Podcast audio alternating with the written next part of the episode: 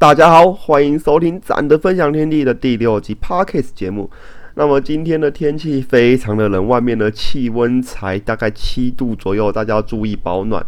然后呢，在昨天呢，在吃饭的时候不小心咬到了嘴唇，所以在讲话可能口齿会有点不清，因为我的嘴唇还有点肿。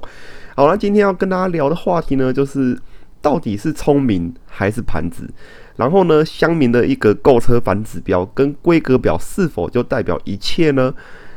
最近会讲开这个话题啊，就是因为板上或是我自己的粉砖留言呢，有时候会有一些朋友来问我说：“诶，长大展大，请问一下，我想购买什么车？假设是五百 R 好了，但是呢又很挣扎，到底该不该该买 R 三？R 三我比较喜欢，但是五百 R 呢，它又有多连杆后避震，那看规格上好像也是五百 R 比较漂亮，到底该买哪一台车呢？最近呢，我的频道上蛮常有这些问题，应该说一直以来。从我开始有跟大家分享我去体验的一些车款等等，都还蛮多人来分享这些话题给我，就是询问我的答案。其实呢，在这边要给大家一个观念呐，很多时候规格表并不代表一切，很多的细节呢都是会藏在一些车辆的本质跟车辆的本身里面。所以很多人来问我车子该怎么挑、该怎么选，我都会跟他们讲说：你先去展示间看过车子，因为也许在你的心目中。这两台车是可以放在一起比较的，但是在我自己的心目中呢，这两台车在我接触过，它的差异可能是非常大的。因此啊，有朋友来问我购车，他也许已经有目标了，他已经目标很明确。假设就是 R 三冷四这两台在二选一的话，那我就跟他讲说，你去经销商看车，去看车不用钱，甚至你可以去试跨。那有些经销商他甚至会有准备试乘车，像是 Honda 他们都准备试乘车，你就可以去。把驾照带过去影印，然后给他们去填写表格，你就可以去体验一下。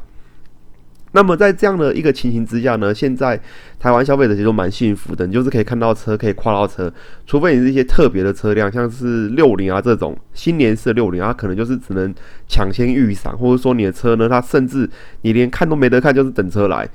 那在这样的情况之下呢，常常我都会跟大家分享我去赏车的一些影片，我都很喜欢去看一些媒体朋友们不会去看的小细节，像是什么，像是开关的细致度，还有呢就是车子的这个整个壳跟壳之间板件的一个密合度，再呢就它一些小细节的用料，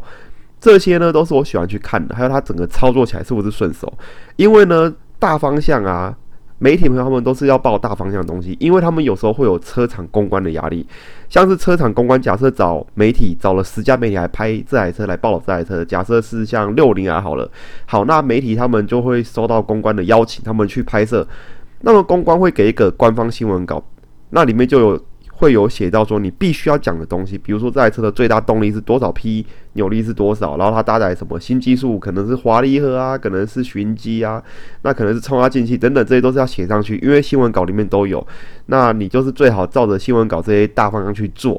但是通常这样做下来之后，篇幅基本上就是固定的。就算你把它拍成影片，你讲完这些规格叙述，你的篇幅大概就已经固定了，大概三五分钟去了。那你如果还要再做一些很细部的分析，通常会占用到很多的版面。所以说，通常媒体他们除非是另外借车出来，包括他们一些上市发表会或是记者会，都是朝大方向去做。那么很多时候啊，乡民在看到这个大方向的东西出来之后，就觉得说：哇，这台车就是我要的东西。这台车真的吗？否，像是 Focus 一出来就哇，Level Two 全上，然后可是没有多连杆啊，国外都有多连杆，台湾偷掉变扭力梁，然后还笑他说是扭力娘。那这东西怎么这样偷掉啦？怎么这么烂啊？偷料啊什么的？或者说像最近。呃，雅马哈 NT 零九上市啊，说哇，马力长成这样子，知道怎么骑？马力这么小，这么弱，被阉割成这样怎么办？这车要怎么卖？很长都会有这种，就是新闻稿出来或者规格表出来之后，乡民一阵哗然，或是说先批评、先抱怨，甚至是直接把这台车直接杠掉，就不去看了。当然。我不否认，我自己也会有这样的心态，因为规格表是一个很重要的一个参考依据，所以有时候我看到规格表呢，我自己也是会先下一些基本的评论。可是通常啊，我要做一个正确的评论，我都会去看过车之后再决定。车上有一些细节，通常是你在规格表上不会去发现的东西，或者说你要骑过之后才会发现。我以 R 三跟忍者四百这两台车来跟大家做个比较好了，还有 Focus。的扭力梁跟独立悬吊就多连杆的版本来跟大家做个举例，像我自己当时在骑 R 三跟冷四百的时候呢，没错，冷四百它在中转速跟低转速的整个扭力输出确实比 R 三饱满很多，因为它排量毕竟比较大，动力比较强，所以说大概在八千转以前呢，如果 R 三跟冷四百一样，在八千转以前，确实冷四百动力是完整的赢过 R 三的，它整个扭力推送感跟它整个力道饱满度是赢过 R 三的。可是，如果你要选择驾驶乐趣跟你的整个操控表现的话，毫无疑问，到现在为止，我还是会给 R 三一票。甚至呢，你把所有目前啊三百 cc 到四百 cc 的所有车款摊开来看，有造的 CBR 五百 R、R 三、忍者四百跟很冷门的贝利米的 TNT 三零二跟 RC 三九零这几台你摊开看呐，我都觉得 R 三的操控性在这几台里面都还是算不错的。那以均衡性而言，跟延伸性而言，我觉得 R 三是最好的。当然，你要论纯种的操控性跟热血感受，还有整台车轻量化，我认为 RC 三九零会是比较强项的。但是如果考虑到延伸性，就是在动力的延伸性上面的话，R 三我认为还是目前一个最均衡的选择。但是乡民们看规格表、看配备表，一定不会是这个样子，一定会说：哇，这 R 三跟冷四比，但是选冷四啊，冷四有什么？冷四有更大的排气量，有更好的扭力，然后冷四还有华离合器，多香啊！那冷四还有多连杆后避震器，哇，这太棒了！那当然是选冷四啊，而且是在改版之前来比较的话，大家一定都是秒选冷四。在改版之前，R 三甚至还没有倒叉，所以说。这样的一个比较呢，多数人都会选择冷四。但是以我自己而言呢，当时有朋友来问我说：“诶 r 三冷四我该怎么选？”我都直接跟他讲说：“我会选 R 三。为什么？因为纯就驾驶乐趣来讲的话，R 三是比较高的。这是单纯论驾驶的那种乐趣感受。因为 R 三的后摇臂是采用非对称式的后摇臂，所以它在后面的刚性。跟扎实度表现呢，我觉得是比冷四好的。虽然 R 三没有采用一个多连杆的后悬吊结构，但是它在后轴的安定表现跟扎实表现还是比忍者四百来的好。再加上 R 三，它虽然在前中段的转速不若忍者四百来的这么的饱满，但是这正也是 R 三让我喜欢的原因之一。因为 R 三把它的整个动力输出带呢，都做在七千转过后到红线区这一段。因此，你在骑乘 R 三的时候，你在高转速都有一种爆发的感觉，就是车子的声音会变得非常高亢，然后排气声变得非常绵密，那你会觉得车子好像又在来一波的那种爆发感。那这感觉我个人是还蛮享受的，因为第一个 R 三的排量不大，你这个动力你抓得住；再来呢，就是它又可以给你一些比较丰富多元的驾驶回馈感受。那以新世代改版过后，小改版过后的 R 三呢，它换上了导叉。跟新的仪表板跟 LED 大灯，但是在整体的车架跟后轴的一个呃表现呢，基本上是一样。但是前轴换上了倒叉之后，整台车的均衡性又提升了一个层次。当时我在骑新版 R 三，我在大鲁阁赛车场骑的。大鲁阁卡丁车赛车场，它是一个中低速的小场地，骑 R 三这种车呢，就是非常的适合。所以在那个时候，我在骑大鲁哥的时候是非常非常的享受。我觉得这台车哇，真的是太棒！它的整个操控性跟它整个档位的搭配是会要你骑士跟车子去做一个互动才可以达成的，因为你要跟车子有一个沟通。你如果骑忍者四百的话，当然也会很好玩，但是你会多了一点呃轻松跟惬意，因为它车子的可控性更高，可操控性更高。那么你的驾驶的这种丰富程度呢，就会少一点点，因为你会觉得这台车更好控制、更好骑。但是就乐趣而言，那种好玩的感觉跟要吃技术的感觉而言呢，我是给 R 三一票。这些呢，就是你在规格表上面是看不出来的东西，你要实际去骑乘才可以比较出这两台车它的一个差别。那再来讲就是 Focus，Focus 在刚上市的时候，台湾的 ST Line 只有扭力梁版本。到一年之后呢，才推出一个 Lomo 多连杆悬吊的版本。大家都说哇，国外的车子现在性能车都在用多连杆了，你台湾弄个扭力梁，而且在国外高阶版的 Focus 全部都是配独立多连杆，那怎么你台湾搞个扭力梁？你这不就是偷偷料、偷工减料啊？卖这么贵，卖八十九万，那这车你这样子怎样怎样怎样？讲归讲，可是卖的好不好？卖的好，结果隔年又在出了多连杆。那么我在看我频道朋友们啊，都知道我是现任。多连杆版本、Lomo 版本的 Focus ST Line 的车主，其实呢，我自己啊，在两台车开过之后，我是比较喜欢扭力梁版本的 Focus，因为多连杆版本 Focus 对我来讲太黏了。很多人说，诶，车子不就是要稳，然后要抓地力好，要可以定在地板上，这样过弯才稳吗？但是大家不要忘了，Focus 它其实是一台前驱车款，再来就是 Focus 它其实动力的转换损失率还蛮大的。账面上数据算看起来一百八十匹很漂亮，可是实际上呢，你在开起来的时候，Focus 它的这个整个动力转换的流失还蛮多的。因此车子你在开起来并不会觉得它有一百八十匹，你可能就觉得它就是一百七、一百六十匹，甚至是一百五十匹这样的一个动力水平而已。那么在这样的一个情形之下呢，在开 Focus 去跑山路的时候啊，就很容易产生一个叫做推头的情况，就是车子后轴是定在地板上，但是你前轴呢在踩油门的时候，动力出来的时候呢，它的前轴会被往弯的外面去推，然后呢车头就会往弯的外面去跑，这样车头就会往外推，就是一个推头情形。那如果说有在开发系车，或者说对这种操控有感觉的朋友们呢，都知道。如果这时候你的后轴是非独立的悬吊，它是扭力梁，它会比较灵活一点。如果你扭力梁设定的好的话呢，你在这种情况之下，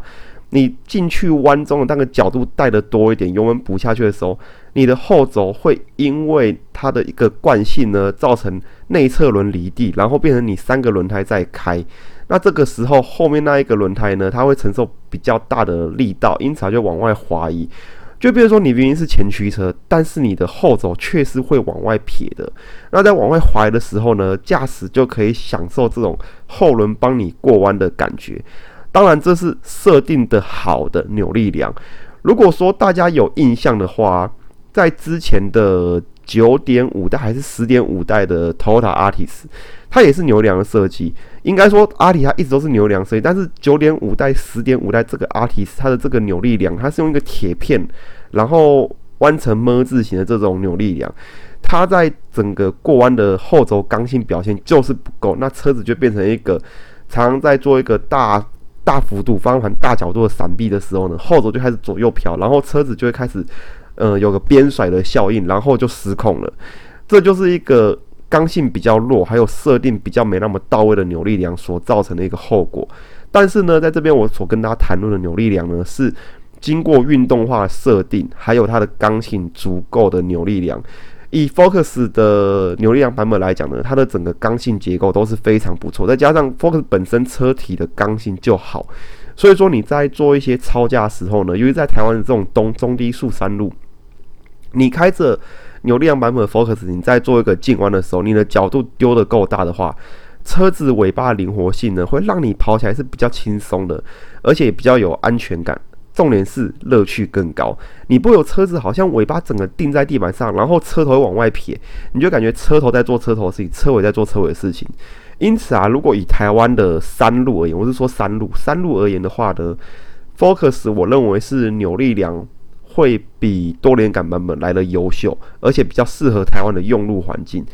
但是多数的乡民呢，都还是会说啊，有多连杆一定去买多连杆，不要买扭力梁的车。扭力梁的车就是不好，操控不大好，操控不安全，雨天容易飘。其实这些都是错误的，这只是规格表上给你的一个东西，它的悬吊形式，但是它其实细节上的一些设定参数跟它的一些做法是差异甚大的。因此啊，以这些两个案例来跟大家分享，就是说。车子的规格表并不代表一切，有时候车辆本身的调教跟设定才是最重要。就拿一个最好例子来讲，一台固定式悬吊、固定式后悬吊的 CBR 六零，跟一台多连杆悬吊的 Going，大家会觉得哪一台车比较偏向运动化？一定大家闭着眼睛想都是都是去选 CBR 六零，不会有人去选说 Going 比较运动化。但是实际上，很多人就说啊，多连杆的悬吊比较好，操控性比较好，运动性比较好。可是这还是要去看车子它本身车辆它的一个设定的本质，才能去决定。那就之后可以讲到另外一个话题啊，很多时候啊，乡民的推荐常常都会是反指标。为什么？就以我们常说的汽车版来看好了，汽车版大家都说 PTT 乡民都是反指标，大家越推什么车，什么车越不会卖。为的是什么？因为这些车子，它也许在规格表上面去看呢，它是最漂亮，它是最好的。可是实际层面呢，你去看这些车，不管是重车还是汽车，你去看这些车，它可能会有些东西是不满足你的需求，或者说它的设定方向跟你当初所想的是不一样的。那以最近我自己开过的一台车子 Swift Sport，它是一台六速手排的一个微钢炮，然后呢还搭了油电系统。大家看到这台车都是觉得哇，这台车太香了。当初刚出的时候呢，这一代的呃利西三三的 Swift 刚出的时候，下面都觉得说，哎，怎么不进手排的，进自排，而且还把跟车都拔掉，这到底怎么回事？然后呢，当时其实我也差点去买 Swift，可是。开过它自排之后，我放弃了，因为我觉得它自排的这个变速箱保护实在做的太过重了。那当时我的车子呢是二零六的 S 十六，还是台手排的钢炮，我就觉得这台车钢炮位还不够。然后呢，我就是没有买自排版的。就现在呢，今年他们引进的是手排版本的油电，然后呢，动力输出算马力上降了一点，但是它靠着电车辅助，一样可以到达一百四十匹的一个动力输出水平。那么在扭力上面也更加强化。所以说我就很开心，然后就去预约体验了嘛。那体验之后，其实我说实在的，有一点点失望。当然，它的加速力道还是非常强劲。Swiss Ball 它在国外媒体的测试里面，它加速依然是可以零到一百七秒左右的。我开过之后呢，它的加速力道、它的力道感觉、畅快感，确实是不让我失望的。然后它的整个排档杆的换挡的手感呢，离合器的脚感做的也相当的不错。可是这一车呢？我还是觉得它少了一位，为什么？因为它为了应环保法规呢，把它原本的这个汽油引擎的输出调降了，并且搭载一个油电系统的锂电池来作为一个辅助的出力，那就变成说它在整个起步的出力上它是非常充沛的，因为有电池辅助嘛，所以说你在低转速非常好开，你在起步那个力道辅助非常充沛，但是到了高转速之后。它不像之前纯油引擎，还是可以拉到六千转、六千五百转，它拉到五千转过后，它的力道就没了。你就觉得，诶，它车子转速还在拉，但是觉得车子却完全没有动力输出了，那就被迫你换挡。在国外的一个媒体测试里面啊，这台车它拉到六千转换挡，跟拉到五千转换挡，它的零到一百加速是有落差的。你如果只到五千转就换挡的话，零到一百就可以做出七点三秒成绩。可是你如果零到一百都是拉到红线断油再去换挡的话，你的成绩可能就只有八秒钟而已，你的成绩会变得非常的难看。所以在开过在 Swift Sport 的油电版本之后呢，我就觉得这台车离钢炮距离啊又在离得更远了一点。但是呢，当我把这个体验心得拍成影片分享出去，或者说跟我周边有兴趣的朋友去讲了之后呢，他们都不敢相信这台车。不是很香吗？大家不是说这台车很棒吗？不是说很好开吗？那怎么你的心得出来是这样子？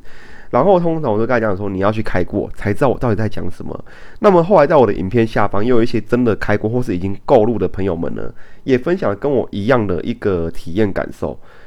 这台车它在账面数据上来看，确实零到一百还是一样很强。